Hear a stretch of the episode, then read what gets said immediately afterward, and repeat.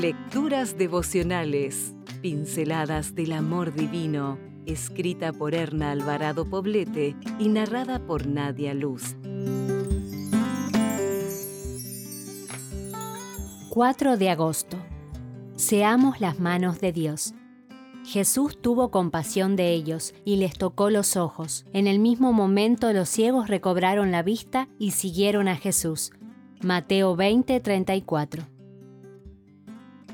Era invierno y sucedió en una calle cualquiera. Se veía muy frágil, su carita roja, su nariz húmeda, sus pequeñas manos violáceas y unas sandalias raídas que cubrían sus pequeños pies. Estiró su mano a la altura de la ventanilla de mi auto y con ojos lánguidos me pidió una moneda. Recuerdo haber puesto en su mano algo de dinero, más para acallar mi conciencia que para ayudarlo en sus necesidades, que sin duda eran muchas. Entonces surgió dentro de mí un diálogo. En él cuestioné a Dios. ¿Dónde estás que permites el dolor de un niño?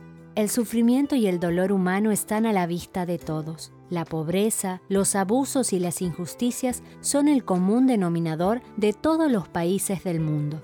¿Será que Dios nos ha olvidado o somos nosotros quienes nos hemos olvidado de Dios? En respuesta, vino a mi mente la promesa eterna y maravillosa del Padre. ¿Se olvidará la mujer de lo que dio a luz para dejar de compadecerse del hijo de su vientre? Aunque ella lo olvide, nunca me olvidaré de ti. Entonces, ¿por qué tanta miseria?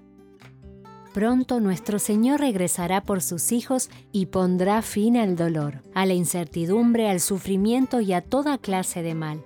Hasta que ese día llegue, Él nos pide que seamos sus manos, es decir, que ayudemos a aliviar el dolor y el sufrimiento de los débiles y necesitados de este mundo.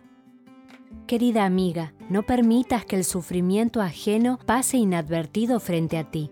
La insensibilidad ante los sentimientos de los demás endurece el corazón y agiganta la soberbia. Levantemos los ojos y miremos nuestro entorno, siendo conscientes de lo que vemos. Así nos daremos cuenta de que estamos rodeados de hombres, mujeres, ancianos, adultos, niños y jóvenes que necesitan atención, respeto, cuidados, consolación, compasión, apoyo y ayuda. Nuestras cargas se aligeran y nuestro propio sufrimiento disminuye cuando nuestras acciones van dirigidas a aliviar el sufrimiento de los demás. Seamos las manos de Dios. Comencemos a hacerlo en nuestro hogar, con nuestros hijos, con nuestro esposo y amigos. Luego, con la vista alzada, veamos más allá y alcancemos a los cientos de seres necesitados que a diario aparecen en nuestro caminar. Usemos como lema la frase de Teresa de Calcuta. Las manos que sirven son más santas que los labios que oran. Si desea obtener más materiales como este, ingrese a editorialaces.com.